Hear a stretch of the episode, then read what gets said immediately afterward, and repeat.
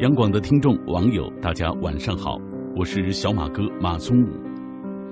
我们身边总能听到这样的声音：“再等等吧，为什么要这么着急呢？再忍一忍吧，忍一时风平浪静。”我对这样的声音一向都是不同意的。为什么要等？为什么要忍呢？生活是现实的，时间是匆忙的。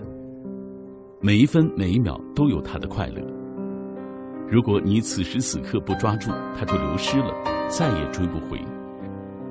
所以我说了，别再等，爱就要赶快。发怒也好，大笑也罢，都要趁现在。生活最美好的状态，不过是你把握住了你所拥有的每一个现在。现在，请大家静下心来，听我为你朗读诗人洛夫的这首诗。因为风的缘故，昨日我沿着河岸漫步到芦苇弯腰喝水的地方，顺便请烟囱在天空为我写一封长长的信。潦是潦草了些，而我的心意则明亮，一如你窗前的烛光。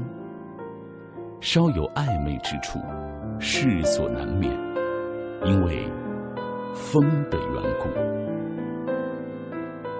此信你能否看懂，并不重要，重要的是，你务必在雏菊尚未全部凋零之前，赶快发怒，或者发笑，赶快从箱子里找出我那件薄衫子。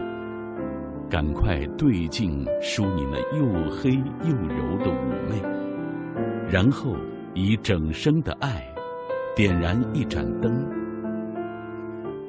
我是火，随时可能熄灭，因为风的缘故。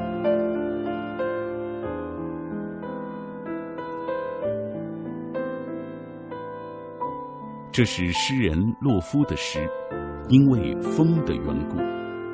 诗人洛夫的太太一直希望他给自己写一首情诗，可是洛夫却觉得，距离越是亲近，情诗就越难写。于是他在书房低头苦思，想来想去，半句诗也写不出来。就在这个时候，洛夫的书房突然停电了。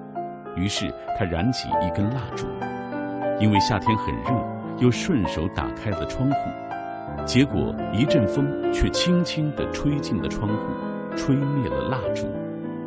当室内陷入一片黑暗时，这首诗就诞生了。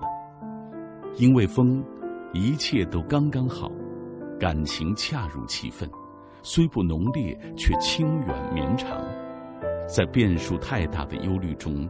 爱要赶快，恼怒发笑也要趁现在。风没吹，火尚燃，一切都还来得及。好，今夜我的朗读就到这里，我是小马，祝大家晚安。